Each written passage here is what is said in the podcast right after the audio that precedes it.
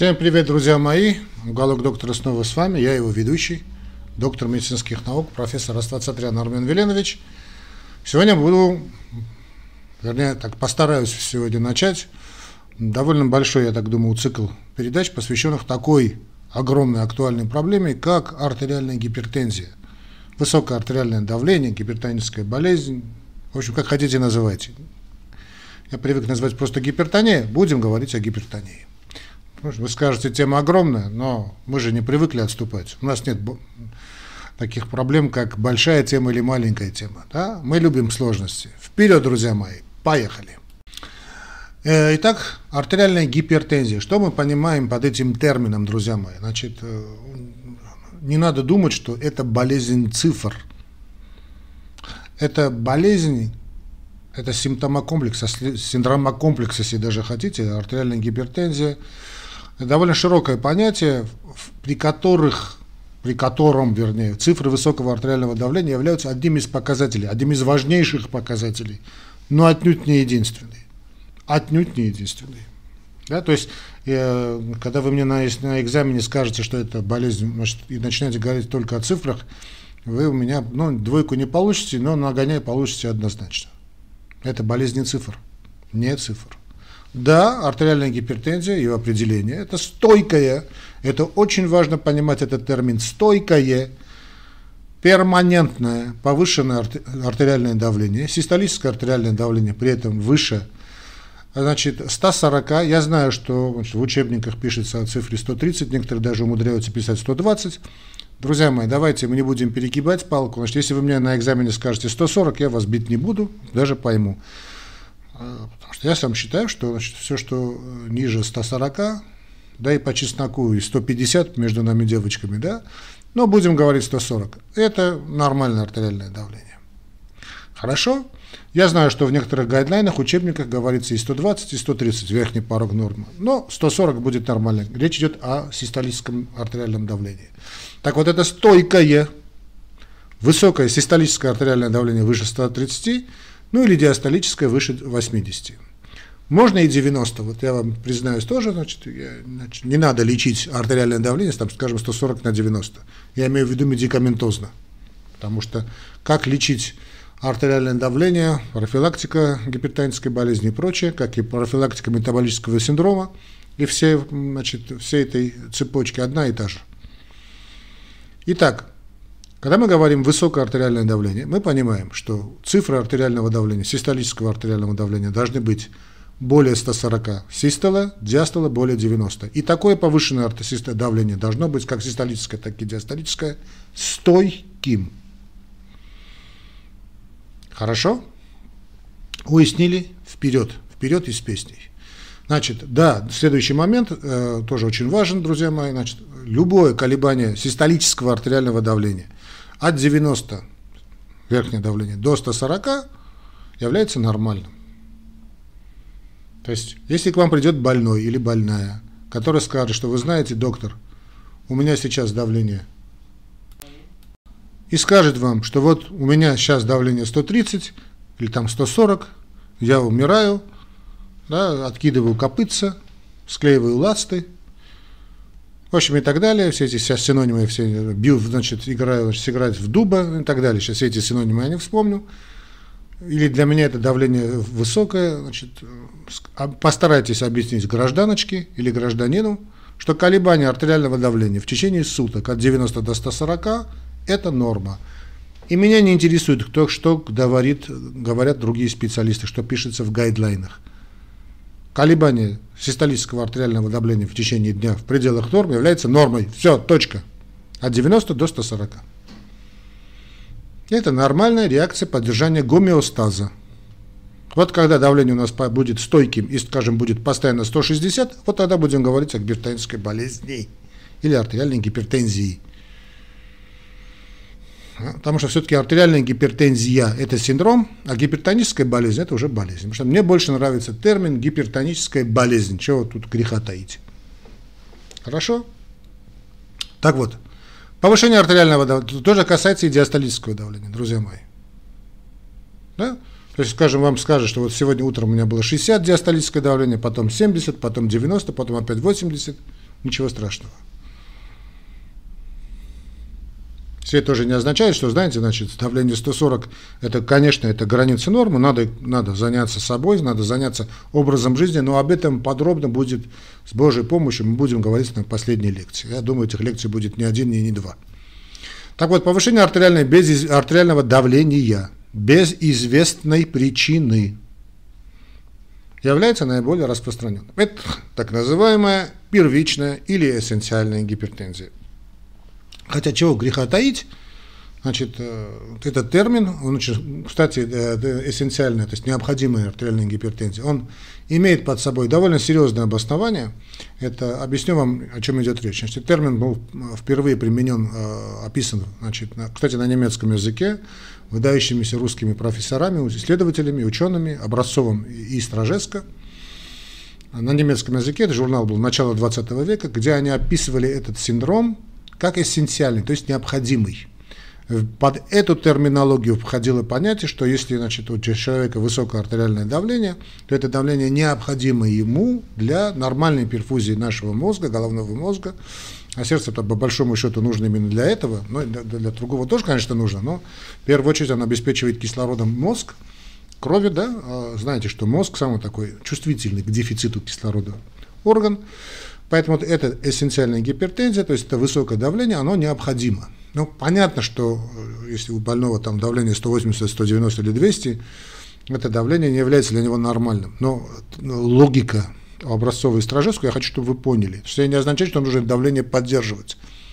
Как снижать, что делать, чтобы вам было понятно. Это во-первых. Во-вторых, когда мы говорим без э, значит, известной причины, то есть она первичная, да, надо понимать, что причина по большому счету есть это психоэмоциональное состояние человека. Это мы ставим на первом месте.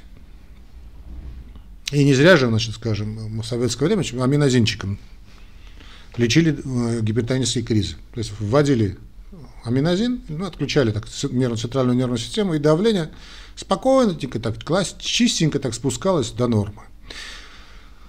Это тоже надо уяснить. Да, потому что когда мы говорим психическое, эссенциальное или первичное, это все-таки психоэмоциональная гипертония. И я когда своим больным, да и студентам объясняю, что, друзья мои, значит, эссенциально, если вы скажете психоэмоциональная гипертония, я более чем приму этот термин. Хорошо? Следующее, значит, артериальная гипертензия с известной причиной, так называемая вторичная гипертония, она, как правило, связана с, с рядом проблем обструктивная апноэ сна, хроническая болезнь почек, обычно это болезнь почек или первичный альдостеронизм. Но гипертоническая болезнь сердца, друзья мои, во-первых, является одним из дериватов, одной из голов метаболического синдрома. Чуть позже я, наверное, об этом скажу. Это во-первых. Да? То есть гипертоническая болезнь, она даже вторичная, даже первичная, неважно, это является одна из голов, одна из голов вот этого метаболического синдрома, о котором я много говорю. Это во-первых. Во-вторых, когда мы говорим первичное или вторичное, не надо понимать, что значит это изолированная, вот такая только первичная гипертония, эссенциальная, даже психоэмоциональная, а здесь только мы имеем дело, значит, с вторичной. Ну, исключение из правила, конечно, существует. Нет, друзья мои, значит, мы понимаем, что при, скажем, эссенциальной гипертонии превалирует явление психоэмоционального перенапряжения. А при вторичной превалирует явление, скажем, э, хронической болезни почек. Ну, самая распространенная проблема – это да, хроническая болезнь почек. Хотя хроническая болезнь почек тоже является одной из частью метаболического синдрома. Если сейчас еще не ввели хроническую болезнь почек э, как симптомокомплекс, даже я бы скажу так, комплекс болезней в метаболический синдром, рано или поздно ее введут. Как ввели подагру, я говорил, что гиперурикемию подагру введут метаболический синдром, так и произошло, так и помяните мои слова, хроническая болезнь почек, аутоиммунные заболевания также будут введены э, в, мета, в метаболический синдром и ряд других заболеваний. Кстати, гинекология практически вся да, тоже является частью метаболического синдрома. Но там, понятно, всегда есть исключения. Хорошо, то есть превалирует, скажем, при эссенциальной гипертонии явление психоэмоционального статуса, нарушение, этого, нарушение этой гармонии, ну, время такое, что, понятно, этой гармонии нет. А при вторичной, так называемой определенной, когда мы знаем, да, Ну, та же хроническая болезнь почек. То есть здесь превалирует явление хронической болезни почки над психоэмоциональным перенапряжением. Синяя не означает, снова скажу, что эта граница очень жесткая. Очень даже нет. Это, знаете, вот так, как катарс, катарский флаг, да, как мозаика, как, я не знаю, как, э, как эта детская игрушка называется, пазл, да, вот. А так, одно входит в другое, и граница очень нечеткая. Теперь о симптоматике. Значит, симптоматика, как любого хронического заболевания, друзья мои, начинается абсолютно без никаких жалоб. Аб, аб, то есть абсолютно. То есть вот человек, значит, долгие годы живет вообще без всяких каких-то признаков. Симптоматика обычно появляется при очень тяжелом или очень длительном лечении, течении, и это еще большой вопрос. Вот поэтому, когда к вам приходит товарищ, и вам говорит, что вот это 140 для меня высокое давление, у меня голова раскаивается, далеко не всегда, то есть практически, не скажу, что никогда, очень редко бывает это связано с именно с высоким артериальным давлением. Я всегда спрашиваю такой вопрос. А вы сейчас связываете это с высоким артериальным давлением, то, что у вас голова болит? Говорит, да. Бывает ли у вас так, что у вас болит так же голова, так, так же болит голова, но давление бывает нормальным? Говорит, да, бывает. А бывает ли наоборот? Вы мерите свое артериальное давление, бывает опять же 140, которое для вас высокое, а чувствуете вы себя идеально? Говорит, да, бывает все означает, что нет такой прямой корреляции, прямой связи между какой-то симптоматикой и именно высоким артериальным давлением. Я вам скажу больше, я так и говорю, вам плохо, поэтому повышается артериальное давление. Понимаете? Это тоже та же, скажем, так называемая первичная или эссенциальная гипертония, то есть психоэмоциональное перенапряжение, там погода или что-то такое, что, что угодно. Да, муж как-то косо посмотрел, жена завтрак не приготовила, да что угодно, не знаю давление изменилось, так и, надо, так и должно себя вести давление. У ипохондрического склада оно более такое, значит, чувствительно, так скажем, перед, ну, да я беру это слово в кавычках, да, колеблется. Так вот, симптоматика появляется только при тяжелом или длительном течении. Диагноз. Как мы можем поставить диагноз? Замеряя значит, сфигмоманометр по значит, аппаратом Виворочи, ну, классический сфигмоманометр, сейчас их великое множество, и ртутные тонометры, э, значит, э, как их, электронные гаджеты совершенно всевозможные есть, и, ну, понятно, чем э, электронный гаджет, чем он плохо работает.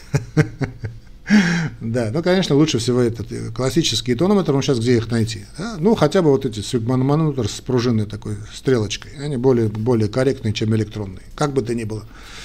То есть э, значит, диагноз выставляется именно на том, на стойком повышении артериального давления, очень, и очень часто, так скажем, ладно, так скажем, нередко, я, когда значит, замеряет сестра, там приходят больные на какое-то диспансерное обследование, да, скрининг мы проводим, или в моей клинике, там, где хирургическая клиника, да, то есть больной поступает, ну, как в любую нормальную клинику, делается кардиограмма, делается, замеряется артериальное давление, замечается, что высокое артериальное давление, у больного вот такие, значит, круглые глаза, я никогда не, у меня никогда не было давления. А вы вот давление-то мерили? Говорит, никогда не мерил. Ну, чего вы взяли, что у вас давление всегда было нормально? Да? То есть, э, ну, с одной стороны, это, это тоже известная шутка, приписывается тому же Образцову, э, ну, я думаю, такая анекдот скорее что значит, артериальное давление, то есть гипертоническая болезнь, как таковая, возникла после изобретения Виворочи, то есть после изобретения значит, самого тонометра. Ну, в каждой доле есть, как известно, шутки, есть доля шутки. Ну, и диагностика позволяет определить возможную причину, оценить положение, также выявить, ну, оценить не то что положение, а поражение органов мишени, все это будем говорить в наших передачах а также выявлять другие значит, сердечно-сосудистые факторы риска. Лечение будет включать в себя изменение образа жизни. Это, безусловно, это и лечение, и профилактика. И, если необходимо, прием препаратов. Какие препараты? Это обычно диуретики, блокеры, ингибиторы, антагонисты кальция или зартаны, блокаторы ангиотензина-2. Если мы посмотрим на значит, э, morbidity и mortality, да, вот распространенность да, вот, э, заболевания. А, возьмем те же Соединенные Штаты Америки, э, около 75 миллионов человек здесь страдают артериальной гипертензией.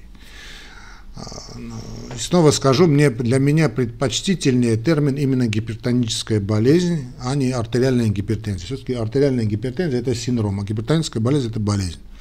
Но я понимаю сейчас, что, что не буду уходить значит, в научный дискурсы какие-то, да, и диспуты, они совершенно здесь ни к чему, дорогие мои студенты, значит, э, как хотите называйте, на экзамене я вас прощу, значит.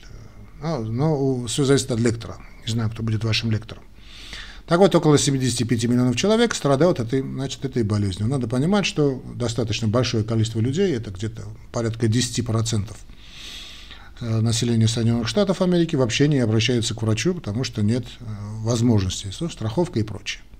То есть 75 миллионов для, народ, на, на, на, для страны, которой 300 миллионов человек, проживает 300 миллионов, и где-то 30 миллионов вообще не обращаются к врачу, это довольно серьезная цифра.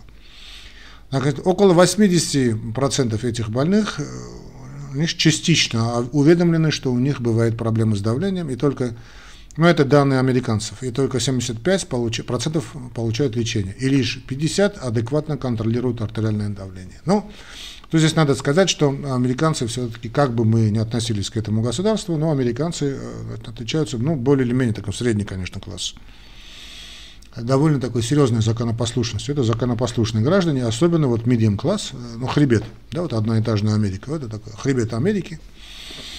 А, если мы возьмем в целом по миру, я вам рекомендую мой учитель э, Адамян Карлин Григорьевич, академик, еще долгие годы ему здоровой жизни, он жив еще. А, значит, приводил такую цифру, она мне нравится, вот такую, она легко запоминается. Вот половина населения земного шара, ну, старше 30 лет – страдает в той или иной степени артериальной гипертензией. Половина из тех людей, которые страдают артериальной гипертензией, не в курсе того, что они вообще болеют артериальной гипертензией, то есть имеют проблемы с давлением. Та, та половина, которая знает, что у них давление, значит, половина из них не лечится. А та половина, которая лечится, значит, э, лечится неправильно. И только половина из этой половины значит, лечится правильно. Ну, от себя добавлю другую половину, э, лечится правильно, изменяя образа жизни и лечится длительно. То есть фактически можно сказать, что люди больные с артериальной гипертензией нормальное, полное лечение так и не принимают. Исходя из различных причин, различных причин, в том числе и, на мой взгляд, самое главное, что лечение э, гипертонической болезни – это лечение хроническое, так как страдание хроническое – ну, никто не принимает препараты более там, 6 месяцев. У меня за 30 лет своей практики, я могу сказать, более 30-летней практики, уже более 30 лет. Да. А если скажешь, когда я надел белый халат, то уже 35 лет. Даже больше, наверное. Да? Значит, ну, я не знаю больного, я, я могу перечислить на пальцах, может быть, одной руки, ну, ладно, на пальцах обоих рук, моих больных, которые, с которыми я очень долго беседую, кстати, которые принимают лечение, не отходя значит, от темы, то есть строго придерживаясь тому, что им сказал врач, более года. Более года. Это очень их немного. Ну, ладно, может быть, человек, ну, я не знаю, 20, может быть, может быть 30, потому что немного, многих я ничего не знаю, но не более того. А надо понимать, что гипертоническая болезнь, я каждый день общаюсь с больными с гипертонией. Каждый день. Это самое распространенное заболевание, кардиологическое заболевание в мире. Значит, перейдем опять же к темам американцев. Э, значит, среди, интересно тоже, значит, среди взрослых значит, э, гипертоников у афроамериканцев это страдание встречается чаще, чем у кавказоидов, то есть лиц белой, так скажем, расы, да, европеоидов. А у э, негров, у людей, ну, не знаю, этот термин плохо воспринимается, значит, у негров черной расы это 41 где-то процент, показывает исследование, и только 28 процентов это белые и латины, то есть американ, мексиканское происхождение. Интересно также, что значит, у черных, черной расы, а, как их называют афроамериканцы, выше morbidity и mortality, то есть заболеваемость и смертность. Э, сейчас мы оставляем спекуляции в стороне, Э, спекуляций великое множество. С чем это связано, мне трудно сказать. Я когда-то очень интересовался этим вопросом, да, там, и все-таки я тоже не могу дать ответ, что, что, что есть причина. Сложно мне ответить на этот вопрос. А, поэтому оставляем значит, э, спекуляции в стороне. Значит, э, да и уйдет не одна передача, если займемся этими спекуляциями.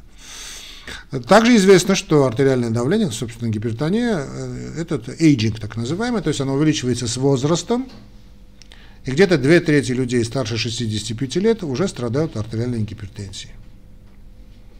Да? А вот люди с артериальным давлением в возрасте 55 лет имеют э, тоже статистические данные, 90% риск развития гипертонической болезни. А, значит, здесь, чтобы надо, надо понимать, так как что, друзья мои, значит, я знаю, что и смотрят товарищи, которые занимаются оргздравом, это далеко не безобидный феномен.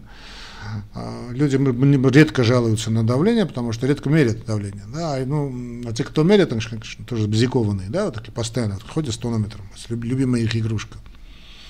Надо понимать, что это высокое артериальное давление сопровождается риском, риском очень серьезных заболеваний, очень серьезных болезней, вернее осложнений, надо сказать, да. Сюда входит и общая заболеваемость, инвалидизирующая, да, и смертность. А, отдельно можно сказать несколько слов о гипертонии, которая возникает во время, значит, во время беременности. Имеет свои особенности, так называемая гипертензия при беременности или гестационная гипертония, которая сопровождает токсикозы беременности, ранние и поздние, гистозы, эклампсия, преэклампсия. И э, один существенный момент, не все гинекологи это знают, ну, что, ну, вернее, с кем я общался, никто не в курсе.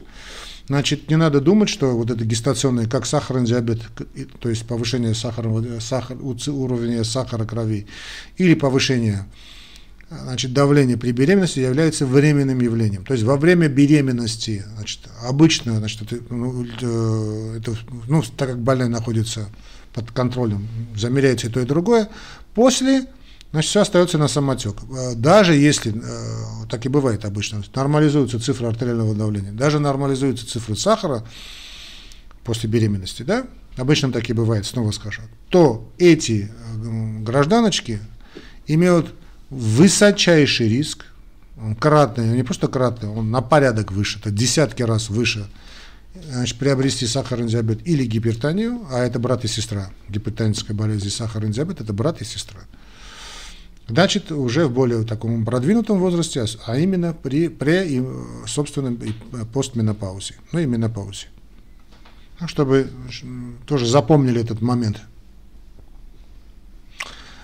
но об этом значит, долго значит, говорить не надо. Значит, артериальное давление у взрослых мы классифицируем как нормальное, да? повышенное давление, стадии имеются, первая и вторая, ну или там, об этом будем говорить чуть ниже, ну и нормальное артериальное давление. Да? Ну, ладно, если хотите, давайте на эту тему поговорим.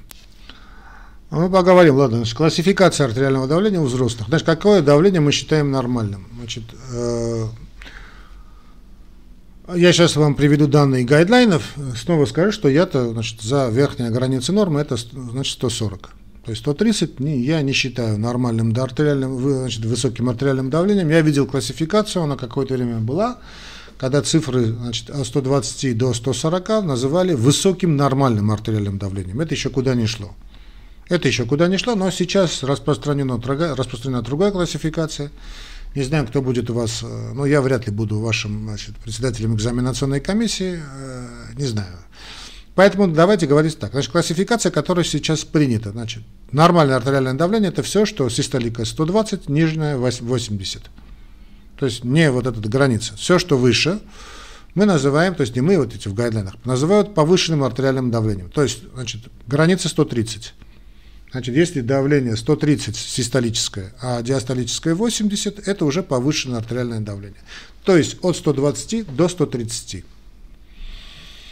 Дальше идет гипертония первой стадии, когда систолическое давление значит, от 130 до 140, ну, так называемый mild, да, а диастолическое от 80 до 90. Ну и гипертония второй стадии, когда выше 140, систолическая, а диастолическая выше 90.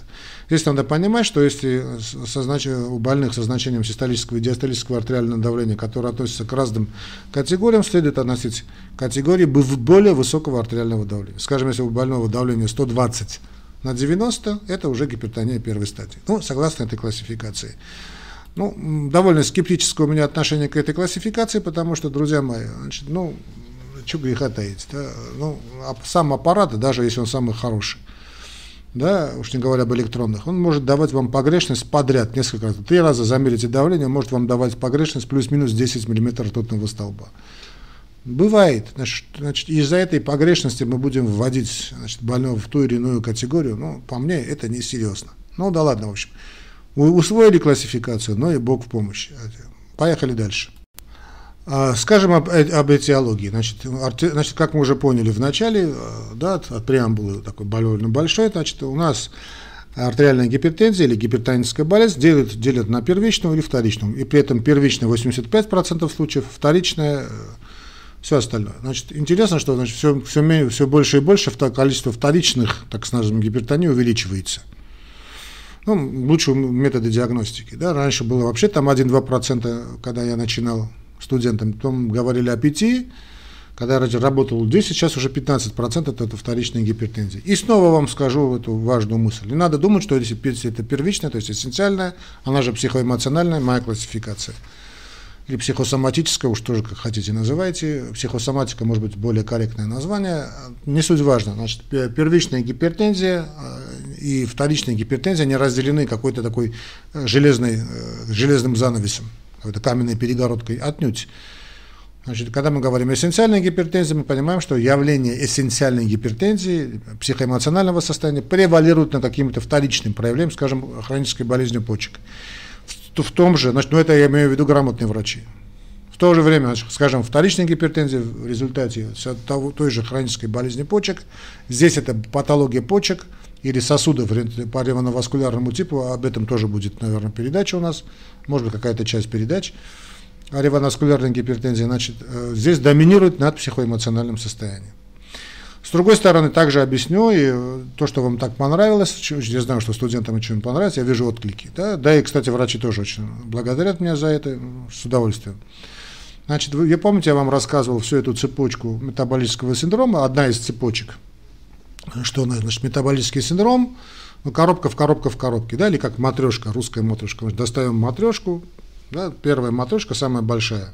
Ноги у нее так вот, дно, это воспаление очень метаболический синдром с воспалением. Мы снимаем, значит, первую матрешку, попадаем на вторую матрешку, она чуть поменьше, тоже огромная, да, ну, большая, так не огромная. А огромная это первая, ладно. Вторая большая матрешка у нас это, значит, атеросклероз. Атеросклеротическое поражение сосудов. Достаем третью матрешку. Третья матрешка у нас заболевание сосудов, сердечно-сосудистые заболевания. Да, то. Понятно, что каждый из них, этих матрешек, да, дает свои ответвления. Понятно. Скажем, сердечно-сосудистые заболевания могут перейти там в строк, да, в, в инсульт, или там заболевание, атеросклероз по э, периферии, да, атеросклеротическое поражение ног, скажем. А, значит, сердечно-сосудистые заболевания нам дают ишемическую болезнь сердца. Вот видите, весь этот континуум, это все время. Ну, там 20-30 лет это может длиться, может больше даже. И потом мы попадаем на следующую матрешку, это у нас получилась четвертая матрешка. Да? Четвертая матрешка это уже клиника, это уже клинические проявления. Да? Клинические проявления ишемической болезни сердца это стенокардия. Понятно. Дальше идет астенокардия, значит, следующий этап, следующая матрешечка, это у нас острый коронарный синдром, хотя острый коронарный синдром по большому счету является значит, таким э, синдромом приемного отделения, инфарктного отделения, приемным э, диагнозом, простите, такого, так, то, что называли раньше рабочий диагноз. Да? То есть больной поступает с острым коронарным синдромом. Следующая матрешка у нас это инфаркт миокарда. Подъем, без подъема сегмента, это уже не суть важно, с Q-зубцом, без Q-зубца. Следующая матрешка – это сердечная недостаточность. То есть на всем пути вот этой матрешки, матрешечного вот этого континуума может возникнуть смерть. Понятно. Значит, понятно, совершенно то, что внезапная смерть в том числе. А внезапная смерть – это внезапная кардиологическая смерть. Тоже понятно. Вследствие аритмии это опасная аритмия, это, ну, это, жел, это ЖФ, желудочковая тахикардия, фибрилляция желудочков. Но это одна из цепочек метаболического синдрома. А метаболический синдром это как дракон, которого много-много голов. И один, одна из этих голов, которую мы сейчас рассказали, да, атеросклероз, другая голова, это братья и сестры, чтобы было понятно. Это гипертоническая болезнь, о которой мы сегодня говорим. И гипертоническая болезнь тоже дает свою такую значит, продолжение. Опять же, дается может, гипертоническая болезнь приводит к атеросклерозу, а атеросклероз также может привести к гипертонической болезни.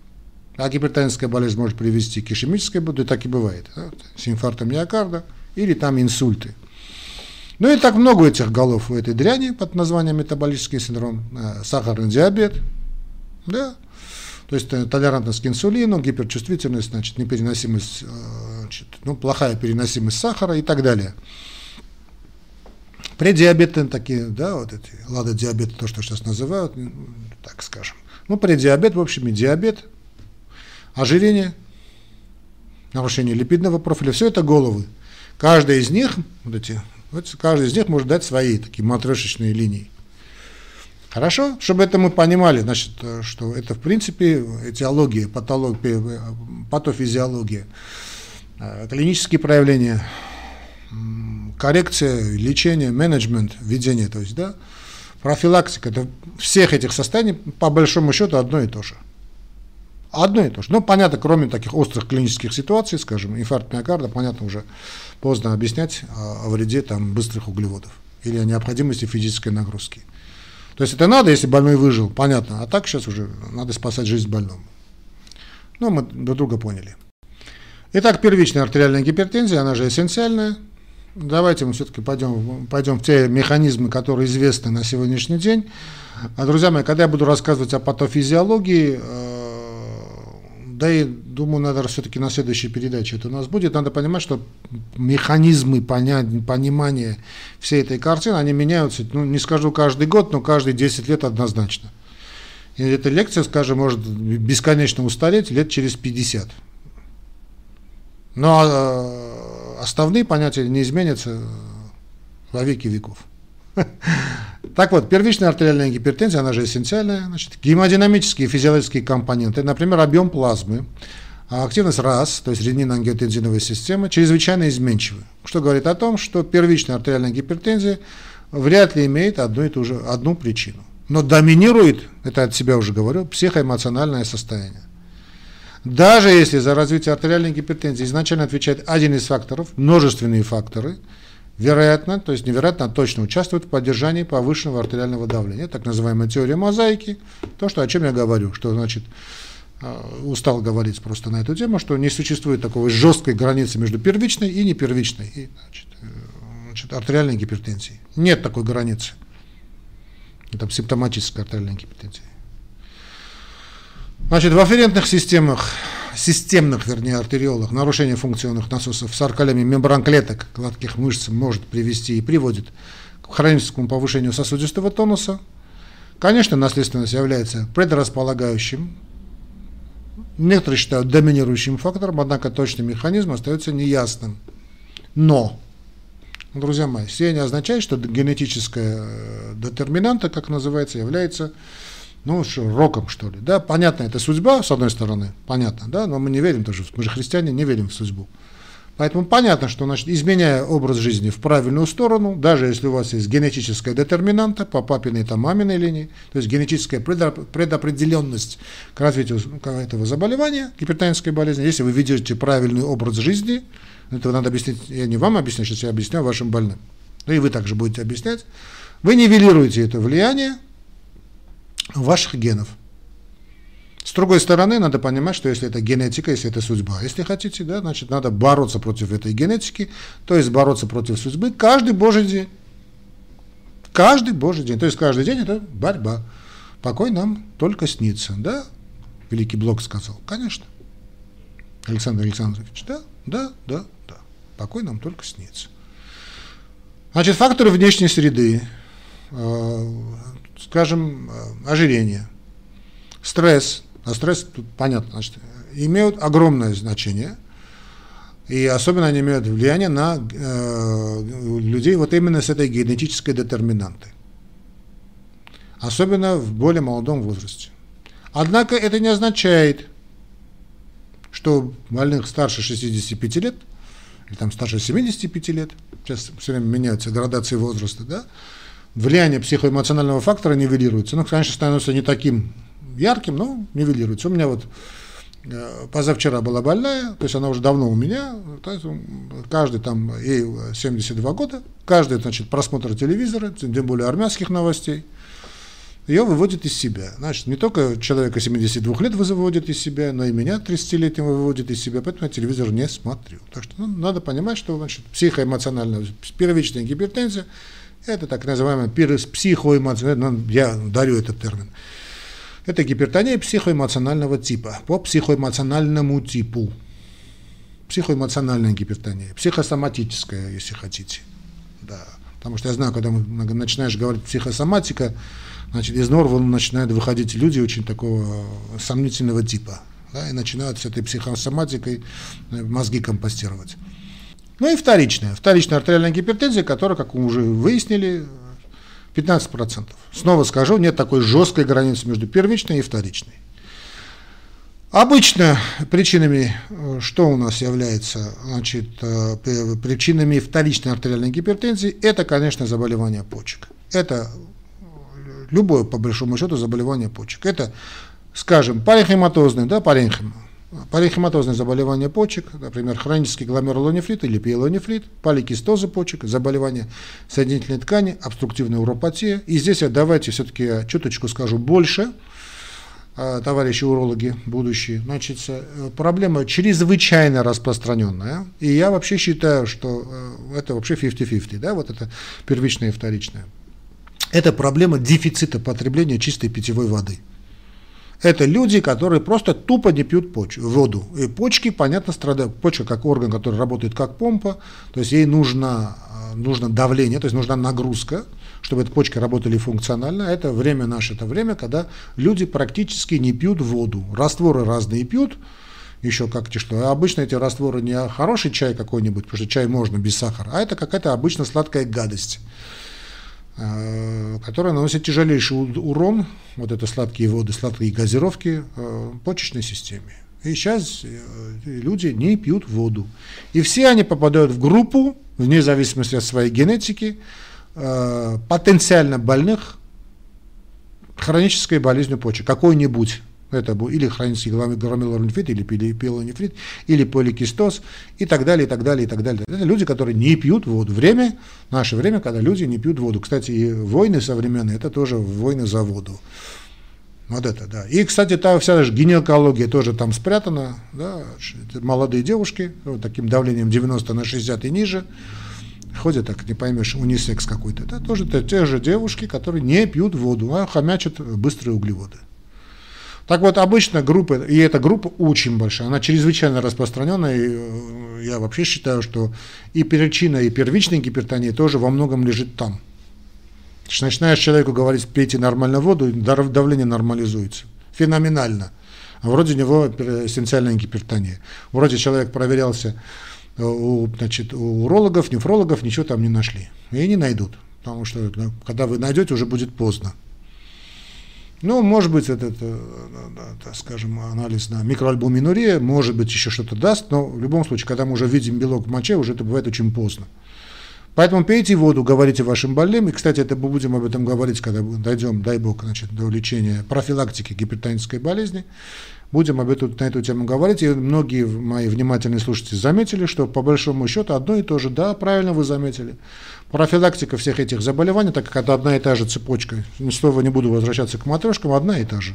Физическая активность, правильно пить воду, высыпаться и так далее, отказ от вредных привычек, это все одно и то же для всех этих заболеваний. Да, по большому счету, для всех заболеваний, которые существуют на планете. Итак, главные причины, простите, вторичной артериальной гипертонии. Заболевание, хроническое заболевание почек. Затем у нас, кстати, туда входят и реноваскулярные заболевания первичный альдостеронизм и синдром обструктивного апноэ сна который тоже имеет под собой вот все эти, всю эту подноготную, потому что первичная значит, обструктивная апноэ сна – это люди обычно такие, знаете, такие апоплектического типа, такие а, полненькие, да, такие вытаращенными глазами, курят и прочее. Малоподвижный образ жизни и вся, все прочие прелести. Другие, менее такие редкие, скажу даже больше так скажу, экзотические причины э, значит, развития вторичной артериальной гипертензии – это феохромоцитома, это Кушинг-синдром, врожденная гипоплазия надпочечников, проблемы с щитовидкой, но это уже не, не столько уже экзотика, потому что у женщины сплошь и рядом это гипертиреозы, гипотиреозы, она же миксидема, Это первичный гиперпаратиреоз, это акромегалия, коарктация аорты, ну и синдрома избытка э, так называемого минерала, минерала, минерала кортикоидов, кроме первичного альдостеронизма, который выведен в отдельную нозологию. Э, избыток, так скажем, чрезмерного употребления алкоголя также может спровоцировать чрезмерное подъем артериального давления. Использование оральных контрацептивов является э, также причиной развития артериальной гипертензии. Правда, все, сейчас все меньше и меньше используются эти пероральные контрацептивы, но вот э, если вдруг молодая женщина ни с того ни с сего вот дает вам подскоки, ну, понятно, что у женщин там с крышей не всегда все нормально, но в любом случае, значит, вопрос надо задать. Принимаете ли вы, мадам, артериальные, значит, пероральные значит, контрацептивы? Вообще вещь плохая, конечно. Прием значит, симптомиметиков, э, нестероидные препараты, тот же эндометацин, скажем. Глюкокортикостероиды, уж не говорю о кокаине, это страшная вещь, а, кокаиновая гипертония. Мы говорили много раз, вообще все проблемы с этим, с кокаином, и тяжелые нарушения ритма, кокаиновые инфаркты, кокаиновые инсульты. В Америке вышла статистика, значит, молодые инфаркты молодые инсульты меньше 40 лет, менее, да, молодые очень. Главным образом это так называемый кокаиновый инфаркт, кокаиновый инсульт, или там кокаиновые нарушения ритма, из которых просто не выходит. Лакрица может, кстати, дать подъем артериального давления. Да, кстати, кокаиновой группе надо отнести все street drugs, те же и уличные эти, да, вот, дрянь это вся, эти препараты, так скажем, непонятного происхождения, да и понятного тоже эти э, амфетамины, э, ну и прочее, вся эта группа.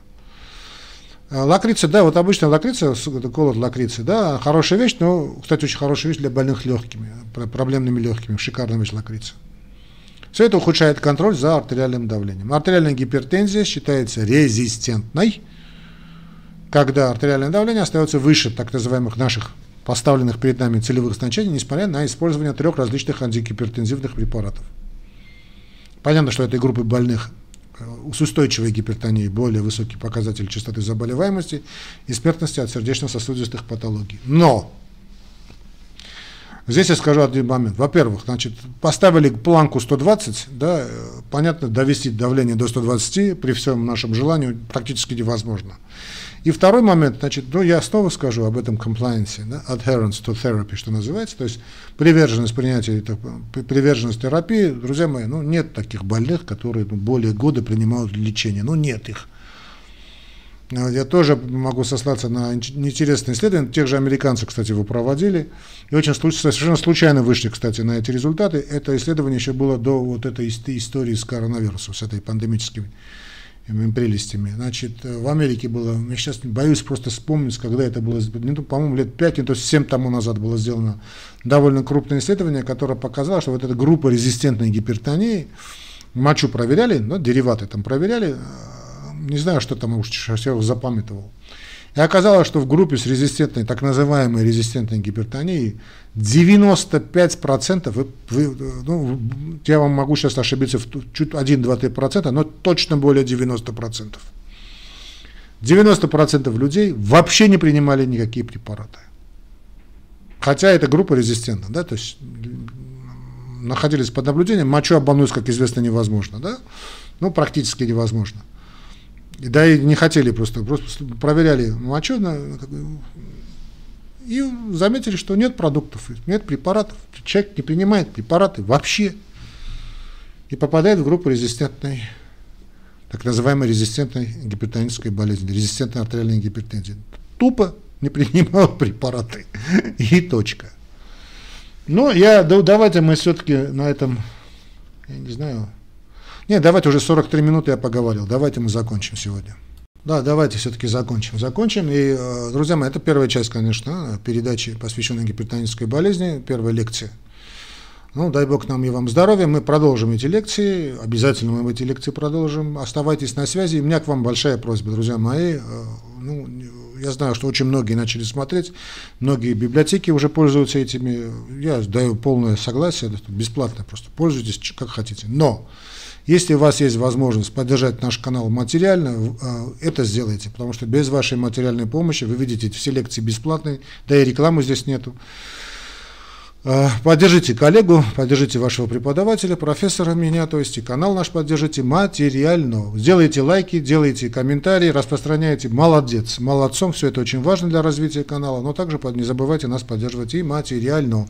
Как это сделать, в описании к этому ролику вы найдете.